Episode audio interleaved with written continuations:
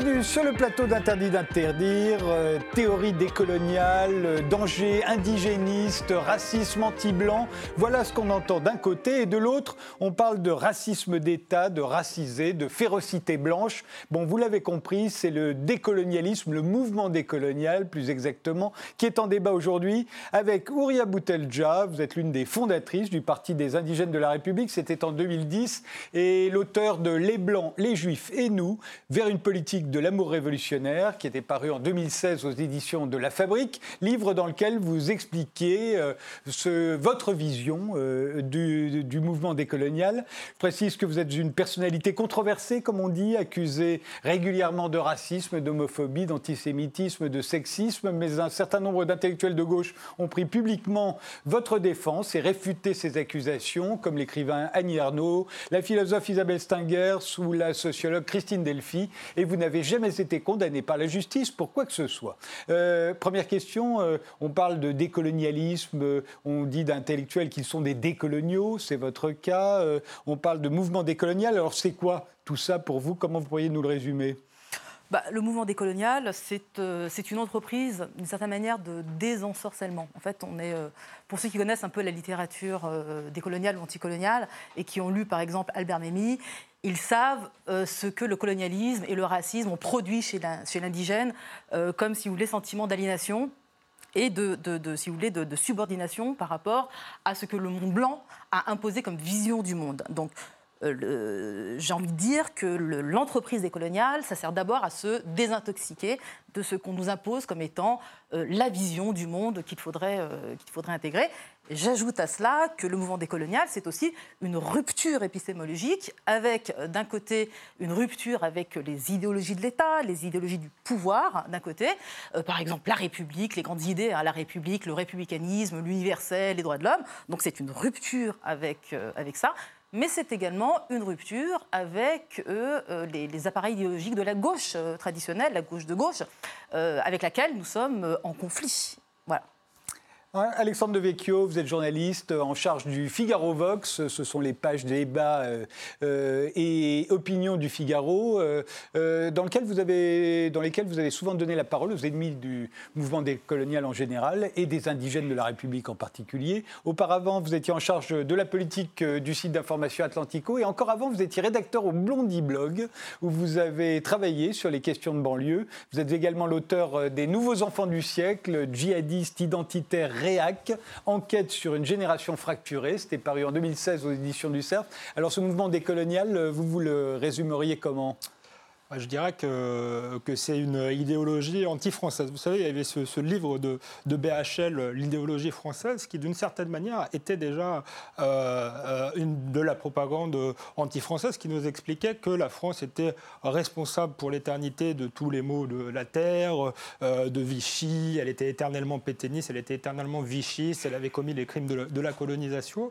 Et je sais que Ouria Boutelja est plutôt une adversaire de BHL, mais je dirais qu'elle est, elle, dans une idéologie anti-française radicalisée. C'est-à-dire euh, qu'elle euh, a une vision totalement binaire du monde, où d'un côté, il y a les, euh, les dominés, qui sont les enfants d'origine étrangère, maghrébine, etc., qui sont éternellement enfermés dans leur statut de dominé. Et ensuite, il y a les blancs, puisque c'est comme ça qu'elle parle, qui sont fatalement des, des dominants euh, euh, des bourreaux. Donc euh, ça revient à faire finalement de, je disais, de la, France, parce que c'est son terrain d'action, mais aussi de, l'Occident en général, le bourreau éternel. Hein. Elle dit qu'en France, il y a un racisme institutionnel d'État. J'ai jamais compris ce qu'elle entendait par là. Est-ce qu'elle avait des, politiques, est-ce qu'il y avait des politiques racistes en France? Donc ça m'apparaît comme une, une, aberration historique déjà, mais dans le fond du fond, je crois que euh, c'est motivé par un, ressentiment à, l'égard euh, à l'égard euh, de la France, un ressentiment que je ne comprends pas parce que je considère qu'on n'est pas bourreau de père en fils et on n'est pas non plus victime de, père en fils. Alors première question justement sur votre utilisation à vous et, à tous les intellectuels du mouvement décolonial, l'utilisation du mot blanc, puisque très souvent il vous est fait procès d'un racisme anti-blanc. vous expliquez dans, dans votre livre que les blancs, comme les juifs, comme les indigènes, pour vous, sont des catégories que vous utilisez comme on utilise le mot bourgeois ou le mot pauvre, que, je vous cite, elle n'informe aucunement sur la subjectivité ou un quelconque déterminisme biologique des individus, mais sur leurs conditions et leur statut. Néanmoins, vous parlez de blancs en permanence et pas des occidentaux, par exemple.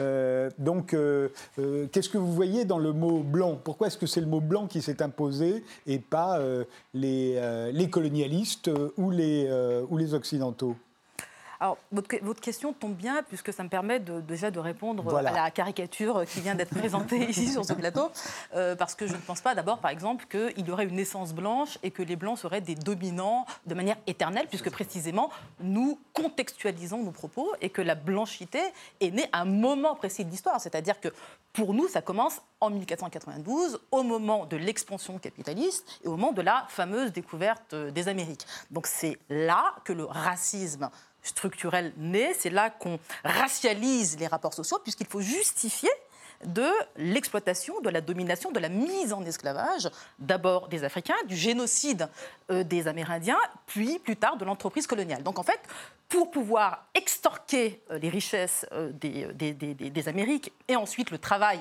des, esclaves, il va falloir, le, justifier. Et donc on racialise, on crée le code noir, on fait des noirs des biens meubles, et c'est à partir de là que la race commence à exister d'un point de vue systémique. Donc il n'y a pas une blanchité éternelle, et je dirais même que cette blanchité, que cette blanchité peut se terminer si tant est que la domination blanche se termine et prenne fin.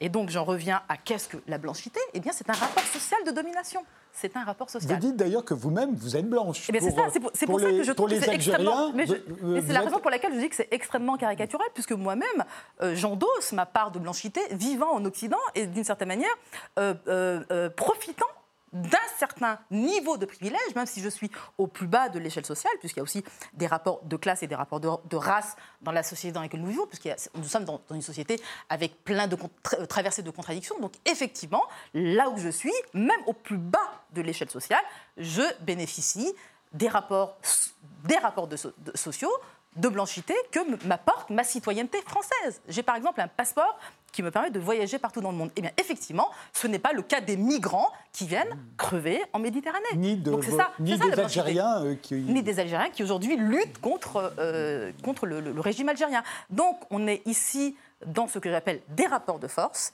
et c'est une question de pouvoir. Voilà. Et donc, dans la structuration raciale de la République française, et là je parle en contexte, puisque en Angleterre, ça sera, une autre, ça sera d'autres, d'autres communautés qui seront, qui seront concernées, et eh bien effectivement, il y a une structuration raciale qui fait que être blanc, eh bien, euh, je veux dire, de manière spontanée, sans, sans le vouloir. C'est-à-dire que vous, Frédéric Tadei, je vous vois comme blanc, je pense que vous avez un vécu de blanc, vous êtes vu comme blanc, et à l'insu de votre plein gré, à l'insu de vous-même, vous bénéficiez d'un tas de privilèges, tant matériels que moraux, contrairement à, par exemple, un noir ou un arabe de quartier. Il y a une structuration raciale qui, effectivement, explique que certains ont des privilèges et d'autres non. Et c'est une manière, notre vision est une manière de comprendre les discriminations raciales. Qu'est-ce que c'est que les discriminations raciales si ce n'est euh, que certains bénéficient, par exemple, de l'accès au travail et au logement au détriment d'autres. C'est ça la structuration raciale. Mais euh, vous savez bien que certains vous diront oui, mais regardez, euh, Mbappé, tout le monde l'idolâtre en France et il est noir et il est très riche. Oui, mais la, pensée décoloniale, c'est une, une, une pensée qui, qui pense le pouvoir et la structure. Il y a toujours des exceptions. Et vous me direz, il vaut mieux être Obama qu'un SDF blanc, évidemment. Mais là, on parle en termes de tendance lourde, mmh. évidemment. On ne parle pas des exceptions moi, je m'inscris en, faux contre euh, cette vision du monde parce que je crois que la, colonisation et, la, décolonisation euh, est terminée. Vous êtes inscrit dans un, temps historique. Pour le coup, ce temps historique est, terminé. Et encore une fois, euh, voilà, le, malheur ne se transmet pas de génération en génération. Je crois qu'on a blanc, noir, jaune. On a aujourd'hui les, mêmes, les mêmes noirs en France. Et du reste, il peut y avoir des, des blancs pauvres, des noirs riches, effectivement vous l'avez dit, il peut y avoir même des minorités qui pensent que ce que vous dites est une ineptie et des blancs qui adhèrent à votre idéologie. Et donc, vous voyez bien qu'il y a une forme d'essentialisation et de pensée en système qui, me pense, qui paraît dangereuse parce qu'elle aboutit à une espèce de, manichéisme qui oppose les gens les uns aux autres. Et puis en plus, là, vous nous, racontez que d'un certain point de vue, vous êtes blanche, etc. Euh, parfois, il faudrait savoir. Je crois que je vous cite de mémoire dans votre livre. Vous dites J'appartiens à ma race. Bon, le mot race, euh, il vous appartient. J'appartiens à l'Algérie. J'appartiens à l'islam. Euh, donc voilà, il, faudrait savoir où est-ce que vous, vous vous situez. C'est quand même assez paradoxal. Ben non, c'est pas paradoxal. J'appartiens à ma famille et j'appartiens à ma race. Vous commenciez par la famille, d'ailleurs. Si ma famille, je, dis même que j'appartiens à ma mère. Hein, je dis que j'appartiens à ma mère. Je dis que j'appartiens à mon père. Parce qu'il y a euh, effectivement une invitation qui est faite aux femmes issues d'immigration postcoloniale, les Noirs et les Arabes, les femmes, qui consiste à nous inviter à nous libérer de la famille, de l'islam, de nos frères euh, réputés euh, plus machistes que le reste des, des hommes blancs, de les hommes de la société. Et si vous voulez, euh, lorsque je dis j'appartiens à ma famille, c'est que je refuse cette invitation à la trahison. Voilà, c'est ça, ça, que, ça que ça signifie. Non, je ne trahirai pas. Non, je reste avec les miens. Effectivement, mais ce n'est pas pour moi appartenir à la société, c'est pour lui appartenir de manière plus saine et plus sereine. Voilà. Et est-ce que ça Je ne crois pas. Je crois qu'il faut qu'en tant qu'indigène de la République, je l'ai dit tout à l'heure, je suis euh, l'entreprise décoloniale est une entreprise de désenvoûtement. Je, je, me resitue dans mon histoire, je me resitue dans ma filiation des luttes, je rends hommage à mes ancêtres, je rends hommage aux gens qui m'ont élevé et qui m'ont aimé et qui m'aiment. Hein, et à partir de là, je sais appartenir à la société. Eh bien, à partir de là, c'est-à-dire droit dans mes bottes, je dis, eh bien, euh, comment allons-nous transformer cette société pour qu'elle soit plus égalitaire? C'est ça, plus juste. C'est ça notre, c'est ça notre, notre combat. Et, et, néanmoins, euh, vous appartenez à, tout ce à quoi vous avez dit que vous apparteniez, en dépit des défauts, de ce que, des critiques que vous pourriez adresser à, toutes ces entités. Oui, mais ça ne veut pas dire qu'ils sont exempts de défauts. Mais, mais, mais ce que vous dites là est, très banal. C'est-à-dire que je peux le dire, c'est une évidence. C'est-à-dire, on, peut dire ça de absolument tout le monde, toutes les catégories sociales, tous les pays du monde, tous les peuples du monde. On a nos défauts, nos qualités. Bon, ça, c'est vraiment le. mais ça, ça, ne veut pas dire que vous considérez qu'ils sont parfaits. C'est ça. Ce serait stupide. Voilà. de le penser. je préférais que vous, le disiez. Ce serait stupide. Bon, déjà, je ne pense pas qu'il y ait d'injonction à, à, trahir les vôtres. Que vous soyez attaché à votre famille, à votre culture, à votre identité, même, c'est pas un gros mot pour moi. Euh, je pense que c'est finalement logique et c'est euh, parfaitement votre droit. Il se trouve qu'on se trouve dans, un État-nation euh, avec un cadre et avec, des règles.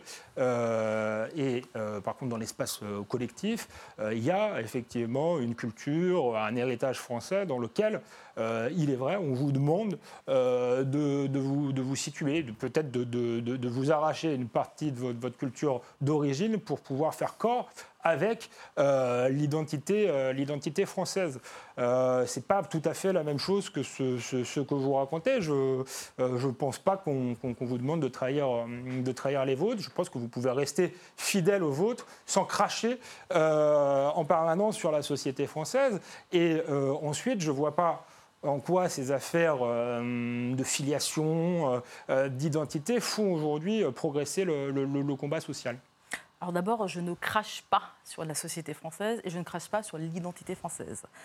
Vous me parlez de l'État-nation et vous me demandez presque d'aller me prosterner devant cette entité. Non, je ne vous ai pas demandé, je vous ai demandé de la respecter. J'ai le droit, oui, pareil, de la respecter. J'ai le droit, là où je suis, avec le combat que je, que je mène, de remettre en cause l'État-nation tout le monde en France n'est pas, euh, n'est pas favorable à ce, à ce, cadre politique qui s'appelle l'État-nation.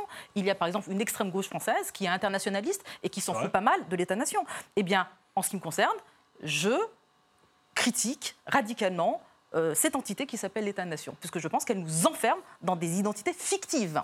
Et, qui nous, et, et c'est précisément à cause de l'État-nation qui choisit son corps légitime, celui des chrétiens blancs européens, et c'est cet État-nation-là qui exclut et les juifs et les indigènes. Mais l'État-nation s'est construit au fil du temps, et c'est vrai qu'il y avait des, gens qui étaient là euh, avant vous, pardon, qui a une culture, un, héritage, et qui est effectivement euh, plus chrétien euh, que, que, musulman. Et moi, je défends effectivement cette vision de l'État-nation que je ne trouve pas choquante et que je ne trouve pas totalitaire. Ensuite, vous, vous expliquez Pardon, j'ai perdu le.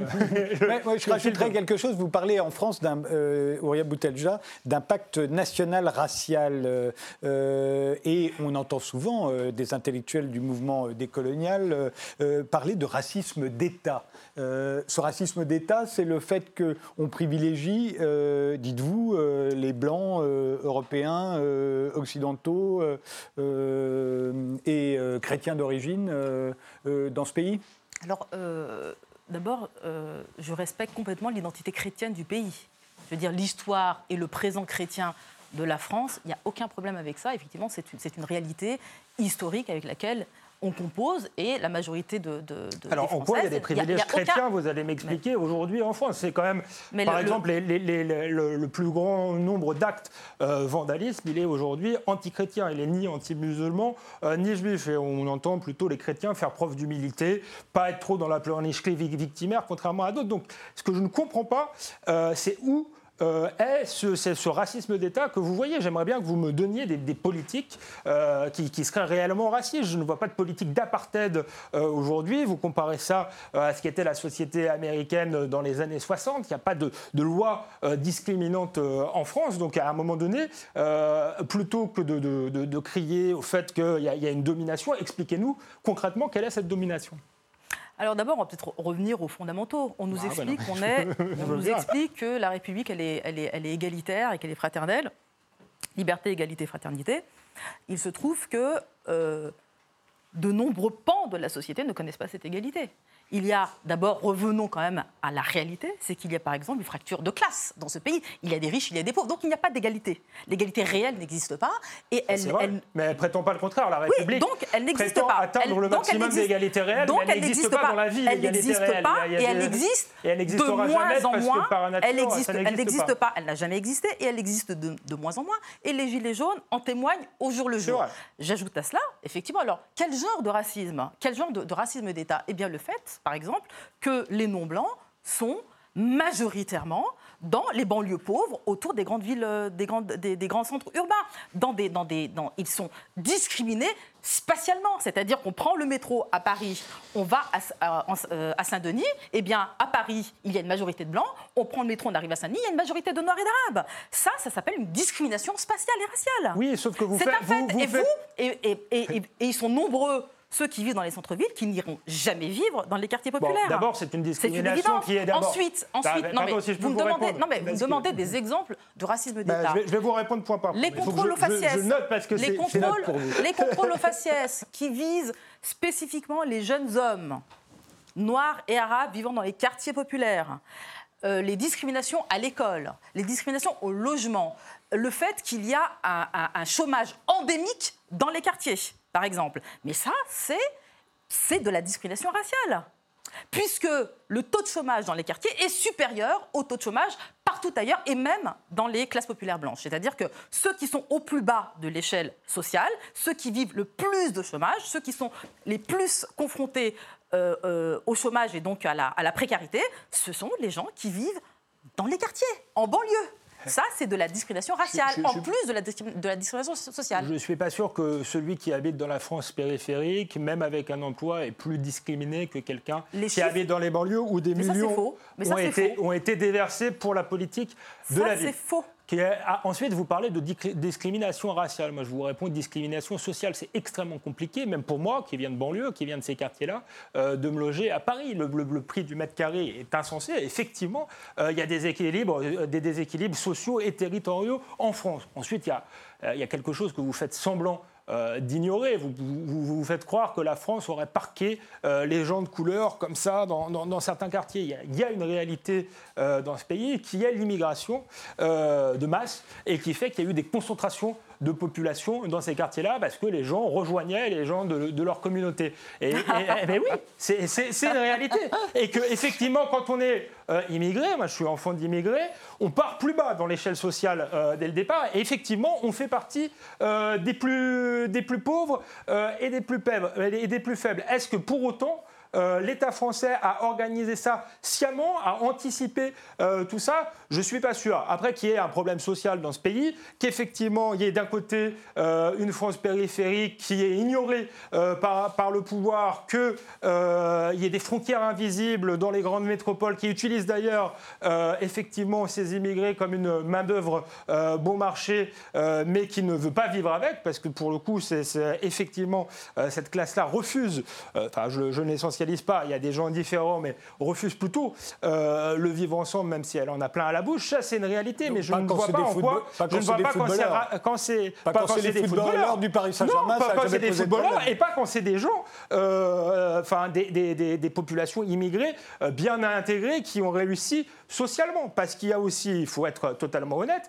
il y a la difficulté de l'ascenseur en, France social dans ce pays, et ça ne touche pas que les minorités, mais il y a un problème de désintégration intégration euh, culturelle dans ce pays. Et moi, je crois, je vous l'ai dit, je crois au cadre euh, de l'État-nation et je crois qu'il faut, euh, malgré tout, même si on vient d'ailleurs, s'insérer à la, à, la, culture commune et que clairement, effectivement, il y a une partie des Français qui ne veulent pas vivre avec d'autres Français d'origine immigrée, une France du haut qui a les moyens de se protéger et cette France, effectivement, des Gilets jaunes, des petits blancs qui, pour une partie, venaient de, banlieue et euh, est partie plus loin euh, dans les territoires euh, de la France périphérique parce qu'elle ne se sentait plus chez elle, tout simplement. Les, modes de vie ne correspondaient plus et en outre, il y avait une, insécurité endémique. Donc c'est ça aussi la réalité. J'ajouterais sur les Gilets jaunes, c'est très intéressant que vous en parliez. alors vous, je ne sais pas personnellement, mais je n'ai pas forcément vu beaucoup d'associations militantes, antiracistes, communautaires inciter tous ces jeunes-là à participer à ce grand mouvement social. Pour une fois, euh, ils pouvaient revendiquer autre chose euh, que le droit euh, de porter le voile ou de manger halal dans les entreprises, mais revendiquer de participer à un mouvement social national pour l'émancipation de tous. Eh et, pour résumer, quand même, euh, Auria, c'est ce que, ce que a l'air de dire Alexandre de Vecchio, c'est qu'une partie des discriminations dont vous parliez tout à l'heure sont quand même des discriminations d'origine économique et pas seulement, et pas du tout, même peut-être euh, raciale. Alors, la euh, loi... elle serait économique. En gros, ce, que, ce, que ce qui fait qu'ils sont dans le viseur, c'est parce qu'ils sont pauvres. Non, c'est pas parce qu'ils sont pauvres. Prenons l'exemple, par exemple, des, euh, prisons. L'islam est la première religion des prisons. En fait, il y a une majorité de musulmans et de, jeunes qui sont issus des quartiers qui sont en parce prison. Parce qu'ils sont pauvres. Non, mais justement, mais non, mais non, parce que en réalité, euh, la masse des pauvres en France, elle est majoritairement blanche. Donc en fait, les classes populaires, donc si on suivait cette logique, il y aurait en prison une majorité de blancs. Or, c'est l'inverse qui se passe en prison. Pourquoi les choses sont inversées en prison? Parce qu'il y a ici une fracture raciale. Les jeunes des quartiers, les hommes en particulier, sont particulièrement visés par la police. Pareil pour les crimes policiers. Il y a comment se fait-il qu'il y a une majorité de jeunes hommes noirs et arabes qui tombent entre les mains de la police? Ceux qui meurent sont majoritairement des noirs et des arabes. Donc, euh, expliquez-moi, euh, expliquez-moi pourquoi il n'y a pas plus de blancs qui meurent des, crimes policiers. C'est ça que, c'est. il, est, évident qu'évidemment que les, Noirs et les Arabes, les gens issus de l'histoire coloniale, évidemment sont pauvres. Je dis simplement qu'à l'intérieur des classes pauvres, il y a une fracture raciale. C'est ça. C'est-à-dire qu'en fait, on ne peut pas envisager euh, les classes populaires euh, d'un seul tenant, comme si elles étaient homogènes. À l'intérieur, il y a un clivage de race à l'intérieur. Mais ça va plus loin. Pour et j'ajoute que, justement, pour parler précisément des, Gilets jaunes, les, euh, les quartiers ne sont pas ne se sont pas manifestés spontanément et ne sont pas sortis rejoindre les Gilets jaunes. Mais faisons un petit, un petit retour en arrière en 2005 ce sont les jeunes des quartiers qui, ont, qui sont sortis, qui ont, qui ont été à, l'origine donc en fait des, émeutes de quartiers dont je rappelle qu'elles sont consécutives à un crime policier, donc la mort de Ziad Ebouna. Ah, ils n'ont pas, été condamnés. À la suite de cela, à la suite de cela, ils n'ont peut-être pas été condamnés, mais c'est à la suite de ces deux, ces, deux, crimes que les émeutes de banlieue ont eu lieu. Donc à ce moment-là, à ce moment-là, les jeunes de ces quartiers étaient seuls dans la rue. Et j'ajoute qu'ils ont eu très peu de soutien de la part du reste de la société, qui est composé aujourd'hui de ces gilets jaunes aujourd'hui qui sont en, déclin social. Oui, parce que je crois qu'ils sont il y a, je, ouvertement... trouve que précisément ces deux espaces-temps, celui des émeutes comme celui des, gilets jaunes, témoignent de, des deux espaces-temps, celui de la race témoigne de ça, témoigne du fait que les classes populaires, alors qu'elles vivent des choses en commun, effectivement, en termes de dégradation sociale, ne se rejoignent pas sur le terrain parce que, précisément, ce sont des corps indépendants Ce que vous dites dans votre livre, vous dites entre les blancs et nous, il y a la race. Il y a la race. Eh bien, moi, je, une minute et après on fait une pause. Je ne crois pas, je crois pas à la race. Je crois qu'il y a une fracture culturelle il y a des modes de vie qui s'opposent. Ça, c'est la réalité. Les gilets jaunes euh, ne veulent pas vivre, ou les petits blancs euh, de banlieue ne veulent pas vivre dans des territoires euh, islamisés qu'ils ont vu bouleversés. je prends l'exemple de Saint-Denis, où la rue de la République ne ressemble plus du tout à la rue de la République, mais des rues qu'on pourrait quasiment retrouver à Kaboul, etc. Donc ils ne veulent, pas, veulent pas de ça, mais c'est, culturel et c'est lié au phénomène migratoire, à la concentration d'une immigration euh, de masse. C'est pas lié euh, à un racisme. Après, il y a peut-être un cynisme capitaliste qui a fait venir effectivement euh, beaucoup de gens sans prendre la peine de, les intégrer et peut-être en les parquant effectivement dans, dans, les mêmes endroits. Mais ça, c'est un, cynisme économique. Et donc, je crois que les Gilets jaunes ne croient pas en la race. Simplement, ils veulent vivre avec des gens qui partagent des choses en commun. Et peu importe l'ethnie, euh, et Priscilla Ludowski était, était, dans les Gilets jaunes, Personne d'ailleurs n'a remarqué, euh, sa, couleur. Donc je ne crois pas que ce soit une question de race ou d'ethnie, mais de, fracture culturelle qui s'ajoute à la fracture sociale. Et là, je vous rejoins, elle est réelle. Je vous interromps, on fait une pause, on se retrouve juste après.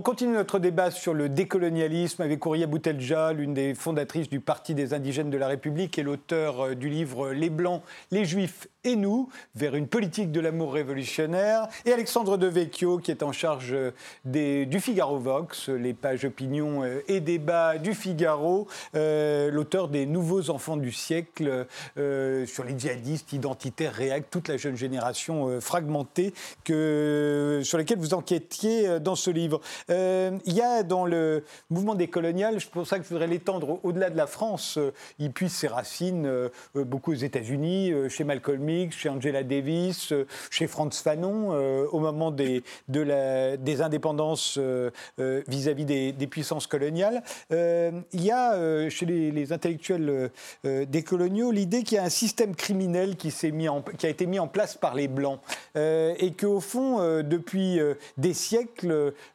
sur une grande partie du monde, ce système blanc, vous le datez, vous, plus particulièrement de 1492, symboliquement, au moment où, Christophe Colomb va découvrir l'Amérique. Mais au fond, euh, ça aurait donné. Euh, le pire, ça a été le nazisme, mais le nazisme fait partie du système criminel blanc. C'est peut-être ce qu'on a fait de pire, mais on avait, avant cela, on avait fait la colonisation, le néolibéralisme économique, ça fait partie du système criminel blanc. Mais comme le racisme, vous le disiez, on a racialisé à partir de, du, du 15e siècle, et, ou l'impérialisme qui serait blanc. Euh, est-ce que là, ça n'est pas nous faire, euh, alors j'allais dire beaucoup d'honneur, mais de façon ironique, euh, après tout, 1492, c'est aussi la fin de la colonisation arabe de l'Espagne, qui a duré 700 ans.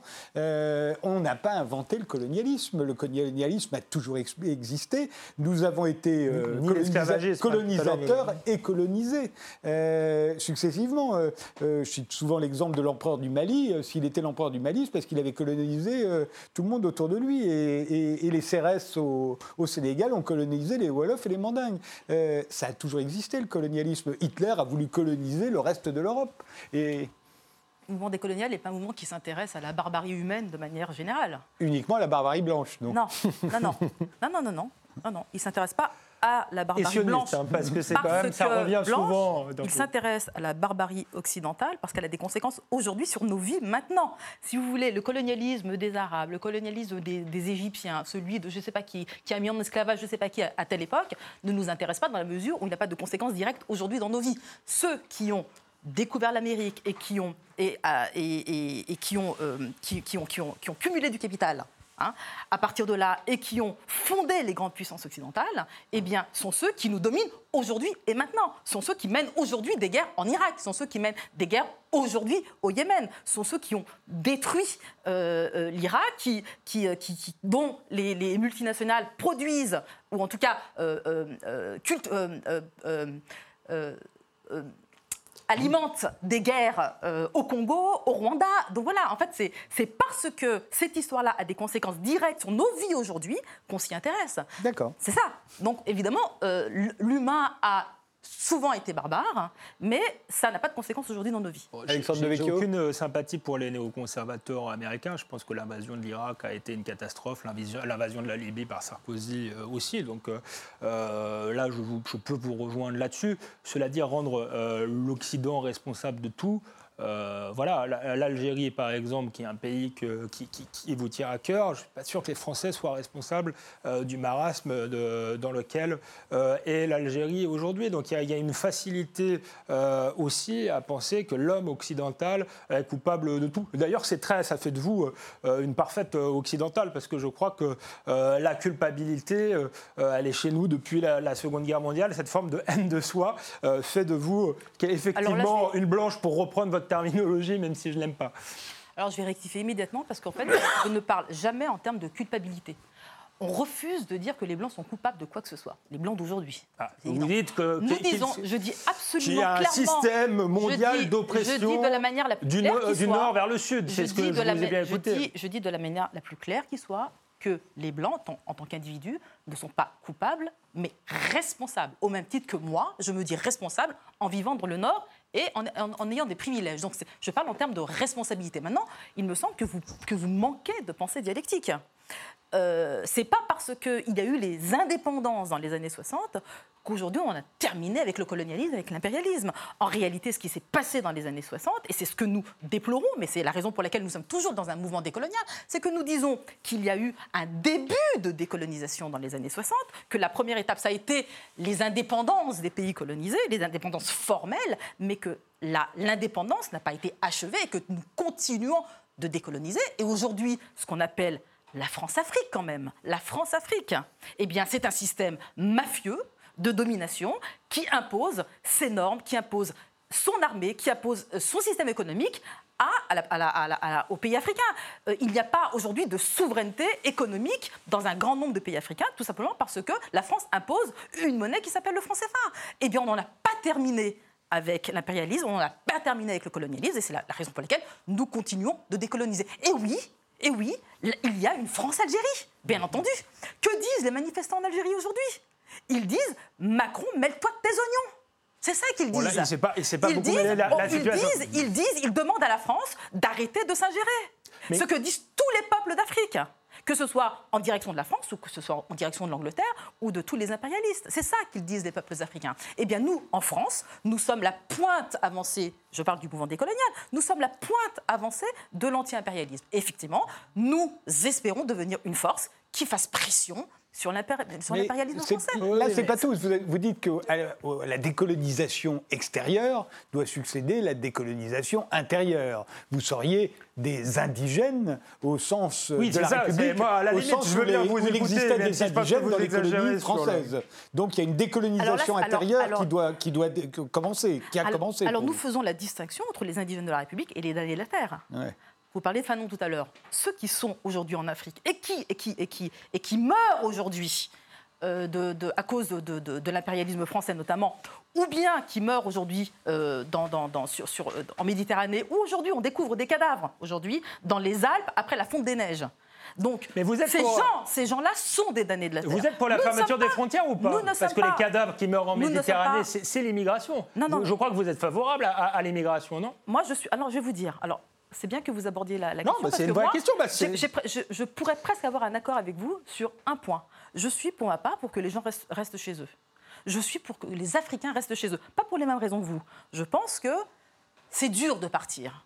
Bah, je pense, je pense que c'est très dur de partir. Et je pense que ceux qui viennent et qui prennent le risque de venir en France ou en Europe quittent leur famille, quittent leur foyer, quittent les gens et leur famille, les gens qui les aiment Voilà. Non, bah ça, j'ai jamais dit le contraire. J'ai jamais dit que c'était En facile. revanche, en revanche, donc moi je suis favorable à ce que les gens restent chez eux. Et moi, mon père, il voulait rester chez lui. Je pense que c'est Et j'ajoute, à cela que le rêve des immigrés en France, ce- c'est-à-dire nos parents, c'était en fait de retourner.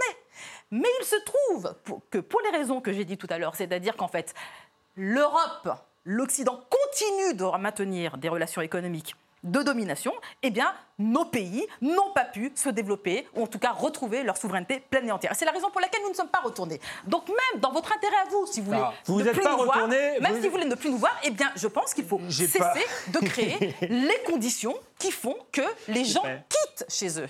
Eh bien, vous Ça, savez ce je suis d'accord, mais ça, on- va- on va Vous se- savez ce qu'ils font, tous va- ces Africains on va se retrouver. et tous ces Maghrébins qui meurent dans- va- en Méditerranée. Vous savez Mais- ce qu'ils font laissez-moi Ils parler un peu, suivent- parce que sinon, Ils suivent c'est le chemin. Ils suivent le chemin de leur richesse. Ils suivent le, le- le chemin de leur richesse. Mais Tout j'ai ce pas qu'on dit le contraire. On les pille, eh bien, ils suivent le chemin, c'est tout. J'ai pas, dit le contraire. J'ai pas dit le contraire. Je pense qu'effectivement, ces pays-là doivent se développer, euh, qu'on doit tout faire pour, euh, pour les y aider ou faire le moins possible d'ingérence. Ça, je suis, je suis Faut d'accord avec vous. Je pense qu'ils peuvent être libérer. maîtres de leur, euh, euh, de leur destin. Euh, mais je pense qu'ils ont aussi une part de, responsabilité. Vous avez souvent été extrêmement complaisant avec euh, votre ami euh, Tariq Ramadan, avec l'islam en France. L'une des, des- raisons du marasme aussi de ces pays-là, c'est l'islamisme. Et il n'a pas été inventé non plus par l'Occident. N'exagérons rien. Ensuite, pour ce qui est de la situation en France et en Europe. Ok, les gens, euh, effectivement, partent pas euh, euh, parce que ça leur, fait plaisir, ils partent pour survivre. Effectivement, c'est très dur d'immigrer, c'est un arrachement, etc. Mais une fois qu'ils ont fait ce chemin, je pense que leur devoir, et le devoir de la France et des pays européens, est d'exiger que ces personnes-là euh, deviennent européennes, françaises, si elles ont vocation à rester. Sinon, vous avez raison, Mais encore elles doivent les repartir. C'est là, c'est là. Oui, Faut-il les accepter? gens sont les prêts- respecter? les gens sont prêts à les accepter, mais à condition qu'il y ait un travail qui est fait de- de- d'adhésion à la culture et aux valeurs du pays d'accueil. Ce n'est pas au pays d'accueil de s'adapter euh, à la culture que- mais euh, des gens qu'elle Mais en accueille. fait, je suis désolée de vous dire que vous avez une, une vision absolument essentialiste de la France. Je veux dire, ça veut dire quoi? S'adapter au pays d'accueil. Mais la France, elle se transforme tous les jours. La France, c'est- un jour T, elle est ça, le lendemain, elle est déjà autre chose. Il faut arrêter. Euh, tout le monde transforme la France. Vous-même, qui êtes d'origine italienne, les Italiens ont transformé la France. Non, ils Eh se sont- Les ils se sont- ont tra- transformé Ils, la ils France. ont transformé, mais ils Tout ont le monde, aussi fait. chaque vague d'immigration transforme la Les France. mais la Italiens France, sont pas- beaucoup Mais repartis. la France n'est pas les Italiens sont beaucoup repartis parce qu'ils avaient du mal euh, à s'adapter. Et ceux qui sont restés, euh, pour la plupart, se sont assimilés. Mon grand-père a pris la nationalité française et il se sentait français. Il n'était pas là pour imposer la culture euh, italienne en France, les mœurs euh, italiennes en France. Et c'est ce qui se passe aujourd'hui avec une partie euh, des enfants de l'immigration ou, des immigrés, et notamment parce qu'ils sont encouragés par des gens comme vous qui les maintiennent. Vous, vous êtes essentialistes dans leur statut de victime, dans leur race, dans leur ethnie, et qui les empêchent finalement de faire corps avec, avec la nation. Donner du travail à tout le monde. Mais a Donnez pas- du travail à tout le monde et vous verrez que personne ne, l'essentialisera c'est. Mais, Tout n'est pas faites social. cesser les discriminations. Tout n'est pas C'est social. aussi simple, aussi simple que ça, mais je voudrais quand même revenir sur, un, sur le mot d'islamisme, parce qu'il l'a Mmh. dit quand même deux fois. Euh, ça, c'est des, des grands mots, des grands mots valises qui veulent strictement rien dire. Il suffit de les lâcher, et puis on a tout dit. Mais en fait, euh, maîtrisez un peu vos sujets, parce que pour moi, l'islamisme, ça ne veut strictement rien dire. Mais de quoi parle- parle-t-on? Euh,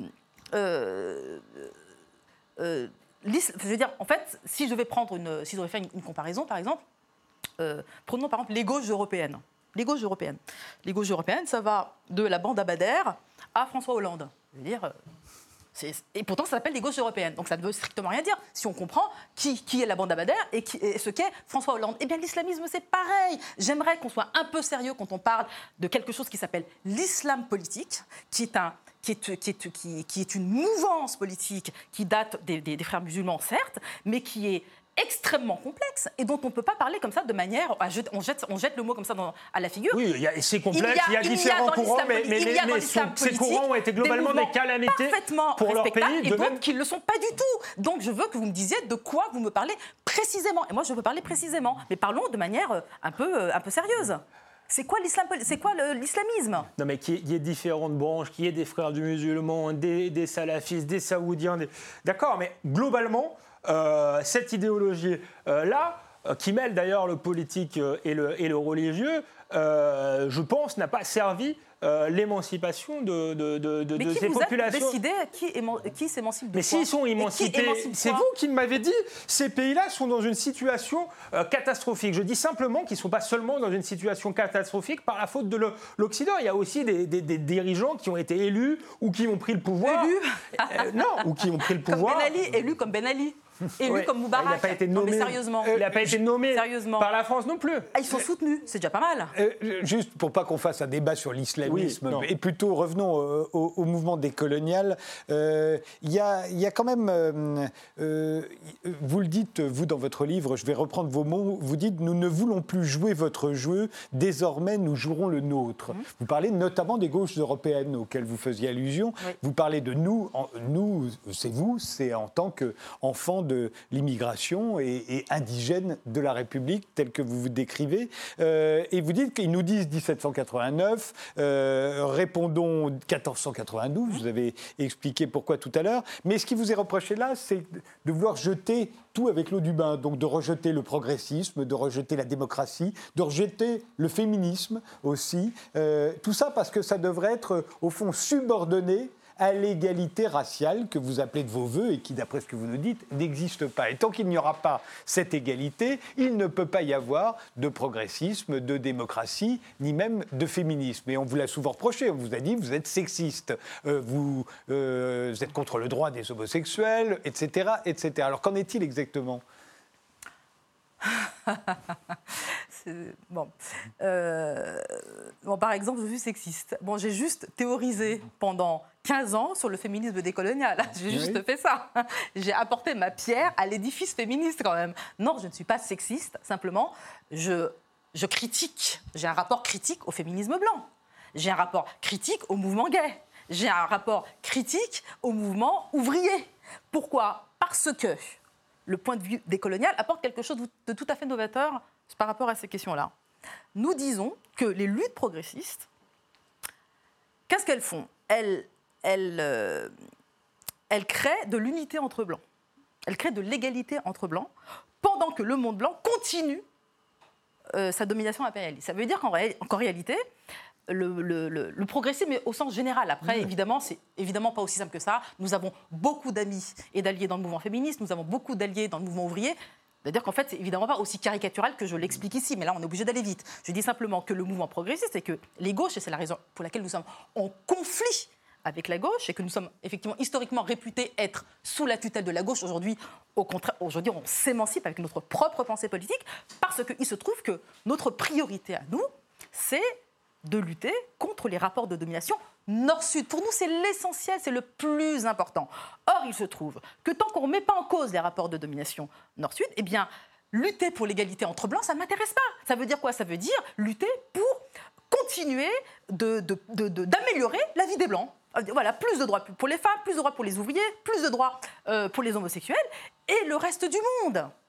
C'est-à-dire que nous, ce qu'on veut remettre au milieu, Il n'y a euh, pas du de femmes. c'est la question Il n'y a pas de femmes euh, euh, musulmanes, il y a, enfin musulmanes ou, ou d'origine étrangère. Il n'y a pas d'ouvriers euh, appartenant à des minorités. Il n'y a, pas- il y a- y a- y a pas tout ça. Il n'y a pas d'homosexuels arabes Il n'y a pas d'homosexuels bénéficier de- arabes. Enfin, c'est Mais là, euh, je vois pas du tout le rapport entre ce que je viens de dire et ce que Bah vous si, dites. Si, vous, vous dites, luttez Alors- pour améliorer la condition des Blancs. Mhm. Non, quand vous luttez euh, pour l'émancipation des homosexuels, vous luttez pour l'émancipation de tous les homosexuels, je crois. Non. Non, puisque je suis désolée de vous dire que la politisation de la sexualité est un phénomène occidental. C'est c'est Mais vous êtes en Occident Mais C'est un phénomène C'est un peu le problème. qui est né dans les Soyez cohérente. qui- qui est né Soyez cohérente. Mais, Si- mais je ne dis pas. que- Est-ce que je Et dis vous êtes un produit de l'Occident. Mais est-ce que je dis que Parce que vous êtes une femme émancipée moi, qui vient parler à la télé. Écoutez, écoutez, je, vous êtes un pur produit de mon livre en disant que je suis blanc. Je ne sais pas quoi vous dire de plus. Bien sûr, je suis une occidentale, mais ça ne m'empêche pas d'avoir un rapport critique avec ce que je suis et ce qu'est euh, le contexte dans lequel je vis. vous nagez je dans une schizophrénie totale. tout simplement, ce que je dis par exemple par rapport à la sexualité, c'est pas un propos sur les homosexuels. Bien sûr qu'il y a des homosexuels dans les quartiers, et je l'ai dit dans l'émission de Tadei à l'époque, et il y a des homosexuels dans le monde arabe, dans, dans le monde musulman, en Afrique. Simplement, la politisation de la sexualité est un phénomène qui est né dans les démocraties libérales. Voilà c'est tout. Et pourquoi vous ne c'est prenez pas quelque ce qu'il y a bien dans la démocratie libérale parfois? Bah, Mais moi, parce que- mais par- critique parfois la démocratie libérale, que- je pourrais critiquer certains mouvements gays que je trouve Je trop n'ai- je rien Mais, mais, dans la- mais s'il y a des choses bien dans la démocratie libérale, pourquoi mais, vous, mais je ne sais vous, pas, vous en emparez appelez pas bien ou pas bien.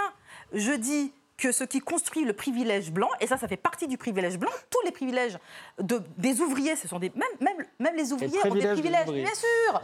Par, je, je me resitue dans un, dans, un, dans un rapport, encore une fois, de domination vous- entre l'État-nation et les. Non, vous mais- allez plus loin, Via Boutelja. Vous avez l'air de dire, euh, et vous le dites euh, franchement euh, dans votre livre, c'est qu'en prenant fait et cause euh, pour les féministes, ce que vous appelez les féministes blanches, elles, elles vont tenter, vous les soupçonnez de vouloir tenter de criminaliser les hommes noirs, les hommes arabes, en- et de vouloir leur arracher, au fond, les femmes noires et arabes qui auraient à se plaindre d'eux. Et vous dites que non, il faut protéger les hommes noirs et les hommes arabes, non pas. euh, Vous, vous quel dites, que vous allez plus loin. Elle dit même que quand une femme noire se fait violer par un noir, elle doit protéger sa Non, communauté. c'est pas vous qui le dites, c'est une citation que vous faites. C'est hein, une si je citation, mais enfin, elle l'écrit. Alors justement, on vous a beaucoup. Contrairement je le fais à vous- l'oral, Contrairement à vous, Tadei, il lit attentivement. Et contrairement à Guénolé, il lit attentivement. Donc évidemment, je n'ai jamais dit. Alors moi, je ne suis pas, j'ai pas un bureau à Paris qui distribue euh, des, euh, des permis de violer. D'accord, c'est dans un raisonnement, Non, non, etc. mais, Mais, si, si, non, non, non, la non. phrase Non, non, est quand même c'était très intéressante. clair dans votre livre. Dans le livre, c'est extrêmement clair. clair. Et juste pour la petite histoire, quelqu'un comme Raphaël Antoven, lorsqu'il préface le livre de Marlène Schiappa, c'est un livre, je crois, sur le, sur le féminisme, il reprend cette phrase comme si je l'avais dite. Normal. Le C'était bouquin une de- citation. c'est- c'est- non, mais, non, mais, non, mais il, me, il, me, il me prête. Cette, atten- cette attention, c'est-à-dire de dire effectivement qu'on a le droit de violer, mais c'est complètement insensé. Je dis que à cause de, de l'articulation, à cause des- de l'oppression que vivent les hommes non blancs, eh bien, les femmes indigènes sont amenées justement à les protéger malgré elles. Donc c'est ça que je dis. Je dis que la, la relation, elle est tellement imbriquée et tellement compliquée que et- et les hommes. Peut-être qu'il faudrait sortir que- de ça aussi. Est-ce que vous rendrez un, sais- service je- mais je, euh, ne, je en- ne peux en- pas sortir du réel. Je le constate, le réel. Ouais. Sauf que le, le réel, vous parliez des féministes blanches. dis- Euh, les féministes blanches qui, à Cologne, ont eu exactement le même rai- raisonnement que vous. Parce que c'était euh, des migrants, euh, il fallait quasiment pas dénoncer les viols. On en a entendu été- vous très, savez que cette histoire très a été complètement parler. démontée, que c'est complètement faux. Bah alors bah, maintenant, vous êtes complotiste. C'est Je c'est suis pas complotiste. C'est faux. dé- C'est pas moi qui l'ai. c'est- Cette histoire a été démontée, c'est Bon, faux. bah, les, les- les gens pourront aller se renseigner. Moi, Mais bien je- sûr, alors là, si, le réel, renseigner. si le réel n'a pas eu lieu, moi, je peux plus rien pour vous. quoi. Bon, je, je vais quand même essayer de répondre à la Oui, question oui, sur- sur, les hommes. Parce qu'effectivement, je dis que la race, donc le racisme, produit des, des- des effets paradoxaux à l'intérieur du monde indigène. Et effectivement, les hommes, c'est une catégorie, c'est la raison pour laquelle le mouvement décolonial étudie particulièrement la condition des hommes indigènes, puisqu'en fait, le féminisme occulte ce, rapport ce rapport compliqué. Eh bien, effectivement, les hommes indigènes subissent un tort en tant que en tant que en tant qu'hommes. Et, et ça, simplement, et c'est la raison pour laquelle on Et, parle et de quel tort Et c'est comme, comme d'habitude, il y, a- il y a une persécution comme ça qui flotte dans l'air. non, mais une persécution. Mais les, les- les- les mecs, les hommes des quartiers, sont persécutés par les flics. Je suis désolée de vous le dire, mais je ne suis pas en train d'inventer cette réalité. Les contrôles aux faciales, c'est démontré. Ce n'est pas moi qui le dis. Les contrôles aux faciales Et ça, ça justifie les, les viols. hommes. Moi, je ne crois ne pas au contrôle aux faciales. ça ne Je- justifie- mais on Mais va pas partir dans un débat, dans un débat là-dedans. Mais ça, justifie euh, On sait les aussi- viols, les violences. On peut tout rien. justifier comme ça. Ça ne justifie rien, c'est débile de dire une chose pareille. Ça ne justifie pas. On explique quelque chose, on, on explique un phénomène, on ne le justifie pas. Au contraire, toutes nos explications visent juste précisément à pouvoir euh, libérer les femmes de cette, de cette violence. C'est tout le contraire. Y compris la violence exercée par leurs maris, leurs frères euh, Y et pères. cette violence. Il s'agit justement de réduire la violence masculine, mais pour réduire la violence mas- masculine, encore faut-il que la violence qui vient d'en haut, la violence de l'État, euh, se, se réduise. C'est ça. Donc c'est Ouais, bien, bien vous expliquez aussi, et vous n'avez pas entièrement tort, que c'est une culture euh, qui est virile. Alors moi, j'essentialise personne, on peut échapper à cette Il y a pas de culture. Il y a des gens différents, mais il y a une, y a culture culture- patriarcale. il y a un islam qui, euh, pour le coup, avec les femmes, euh, leur assigne une place inférieure. Ça, ça vient pas quand même de l'Occident ou des contrôles aux faciès. Mais le patriarcat occidental est un patriarcat qui assigne les femmes à des, à des places subalternes. Vous n'êtes pas C'est exempt particulièrement. de ce, de ce virilisme. C'est plus marqué. Vous-même, Moi, j'assume que c'est plus marqué aujourd'hui. Eh bien, que ça- s'il y a un problème, c'est dans certaines cités Ça, et dans certaines banlieues et dans Ça, c'est du endroits. racisme, mon cher monsieur, parce que la réalité du pouvoir, c'est que ce sont bien les hommes blancs qui ont le pouvoir en France, et certainement pas les hommes indigènes. Mais, Arrêtez Il nous reste trois avec leurs femmes, les hommes blancs ne sont pas propriétaires des femmes des indigènes. Enfin, encore une fois, je reprends Ils vos ont le fantasme de les. D'accord. Ils ont ce fantasme-là. Ah oui, c'est ça. Bah, vous voyez, vous voyez que c'est vous qui. Vous êtes même dans la psychologie des gens. Vous voyez que c'est vous qui. C'est pas. Fanon le disait, euh, plein de plein d'observateurs l'ont vu avant nous. Je veux dire, c'est très banal. Euh, il nous reste euh, trois minutes au bout, qu'est-ce que vous pourriez, qu'est-ce qu'on pourrait espérer pour que tout ça euh, euh, arrive à se résoudre pacifiquement? Parce que vous pouvez sembler particulièrement pessimiste quand on lit votre livre, et puis au contraire euh, optimiste aussi, en espérant ce que vous appelez un, grand remplacement, c'est-à-dire que tout à coup l'homme blanc soit remplacé par l'être humain, que l'homme noir soit remplacé par l'être humain. C'est valable aussi pour les Arabes, pour tous, qu'il n'y ait plus que des êtres humains et plus des blancs, des noirs, des catégories comme on en a l'habitude. Là ça irait bien, mais on sait bien que ça ne va pas se faire en, deux temps, trois mouvements. Alors, vous avez raison de dire que c'est complètement, c'est un horizon complètement utopique, mais mmh. il faut tendre. Ce que vous appelez l'amour révolutionnaire. Ce que j'appelle l'amour révolutionnaire, parce qu'effectivement, notre approche est une approche extrêmement généreuse. Il mmh. s'agit d'abolir la race mmh. pour se retrouver en, tant qu'humain. C'est-à-dire qu'en fait, ça, n'est plus possible euh, de réduire euh, l'humanité à sa couleur de peau, à sa religion. Je veux dire, effectivement, je pense, comme Jean Genet le pense également, c'est-à-dire qu'en fait, il faut aussi libérer les Blancs de cette domination. C'est un, euh, c'est, un, un jeu qu'on va jouer à deux. Mais pour cela. Fanon voulait les libérer aussi, mais il disait pour ça il faut les tuer. Euh, au moment des luttes de décolonisation, euh, bah, il y a quand. Le colon, attention. Oui, le colon. C'est-à-dire le colon.